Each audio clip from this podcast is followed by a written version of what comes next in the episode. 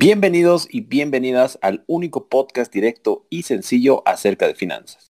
El saco en la mano y el beneficio en cada centavo. Yo soy Antonio. Y yo soy Rodrigo. Hoy hablaremos sobre las SAFIs, es decir, las sociedades administradoras de fondos de inversión. Y contamos con un invitado que se encuentra en la rama comercial de una SAFI, Franco Benavides. Hola chicos, ¿cómo están? Les agradezco mucho por la invitación. Espero que podamos eh, aclarar algunas dudas. Antes de empezar, cabe resaltar que todos trabajamos en una SAFI, en diversas ramas, por lo que cada uno explicará una parte. Primero, la SAFI, en palabras simples, toma el dinero de los clientes y lo invierte en diversos activos financieros, como DPFs, bonos, cajas de ahorro con tasa preferencial, entre otras cosas. Permite de esta manera reunir participantes para que inviertan en conjunto y accedan a mejores oportunidades. Por ejemplo, si para invertir en un DPF de 4.5% se necesita un monto mínimo de 500 mil bolivianos, un cliente promedio no cuenta con ese monto. Al poner su dinero en el fondo, se suma al de otros participantes y se adquiere ese DPF, accediendo al producto y a una parte de las ganancias. A cambio de esto, la SAFI cobra dos tipos de comisión. Una comisión por la administración de los fondos, la cual es un porcentaje sobre las ganancias y no sobre el capital, es decir, el monto invertido originalmente y la comisión por éxito, la cual solo se cobra si el fondo en el que está supera el benchmark, siendo este un punto de referencia para medir el rendimiento del mercado. Existen dos tipos de fondos de inversión, el fondo de inversión abierto y el fondo de inversión cerrado.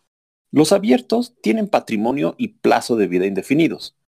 El dinero de los participantes es redimible, es decir, que se puede retirar el dinero, y está abierto al público. Un fondo cerrado no está abierto al público su patrimonio y plazo de vida son definidos y el dinero invertido no es redimible. Se debe esperar a que éste se cierre o negociar su participación en la bolsa de valores. Ese también se caracteriza por tener un trasfondo como función, como por ejemplo un fondo de inversión cerrado dedicado a invertir en el sector agrícola. ¿Por qué se opta por un fondo de inversión? Las cajas de ahorro como las mencionamos en un episodio pasado, dan una tasa fija anual capitalizable mensualmente. El fondo otorga rendimientos mayores en algunos casos, pero también variables. La tasa es anual, pero es capitalizable de forma diaria.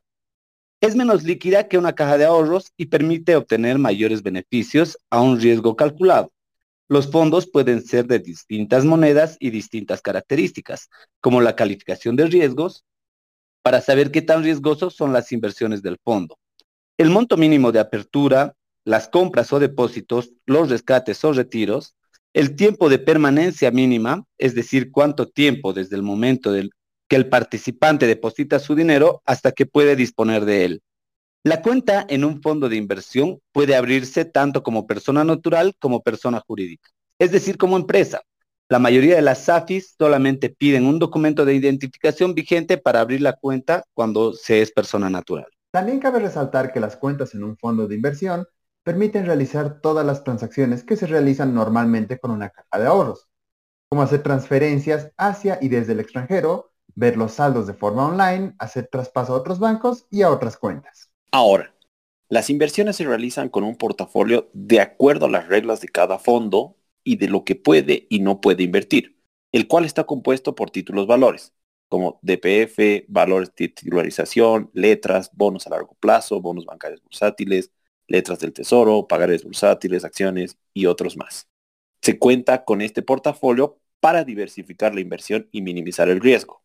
Este es el riesgo de mercado, que es la probabilidad de variaciones en los precios o tasas de interés de un producto financiero, generando pérdidas en el valor las tasas muestran cómo están valuados los activos, mostrándose en porcentaje y varían a diario. Como lo explicó Antonio, por ese motivo las tasas en una SAFI no son fijas y varían a diario, por lo que las tasas que se ofrecen son en realidad promedios de los últimos 30, 90, 180 y 360 días, por lo que no constituyen una promesa de rendimiento futuro. Pero para que nadie se alarme, Salvo excepciones, las modificaciones en una tasa, ya sea a la alta o a la baja, suelen estabilizarse. Es decir, si una tasa sube dos puntos porcentuales en un día, al cabo de un periodo de tiempo volverá a bajar para estabilizarse. Existen instrumentos de renta fija y renta variable. Los de fija son aquellos de las cuales se conoce la tasa y plazo para recibir las ganancias, como lo son los DPFs o los bonos. Las de variable, por lo general se desconoce si habrá ganancia o pérdida. Y también el plazo. Suelen ser volátiles y de alto riesgo, como son las acciones de una empresa. La marcación, por otra parte, ocurre cuando se vende o compra un título distinto a su tasa de rendimiento de mercado. Con esta diferencia se marca una nueva tasa de mercado, pero también ocurre cuando un título similar a otros es marcado y afecta a otros productos. Para hacerlo más claro pondremos un ejemplo. Si un DPF con una tasa de rendimiento de mercado de 4.5% es vendido al 6%, tiene una marcación positiva. Obviamente sin olvidarnos que la relación de la tasa con el monto del DPF es inversamente proporcional, haciendo que si éste sube de la tasa, el monto del DPF baja, lo cual se refleja en el incremento de la tasa durante ese día. Otros DPF similares en las características de este DPF como el plazo, tasa, emisor y moneda también se verán afectados por la marcación positiva y tomarán la nueva tasa de rendimiento de mercado del 6%. Muchas gracias a Franco por ayudarnos en el episodio de hoy. Muchas gracias a ustedes chicos, el gusto fue mío. Espero haber ayudado a aclarar algunas dudas o en todo caso a generar algo de interés sobre los fondos de inversión. Y con eso concluimos el podcast de hoy. Gracias por escucharnos y no se olviden que las finanzas son sencillas y nuestra meta es que todos puedan entenderlas. Y no olviden seguirnos, ya que subimos un episodio nuevo cada semana.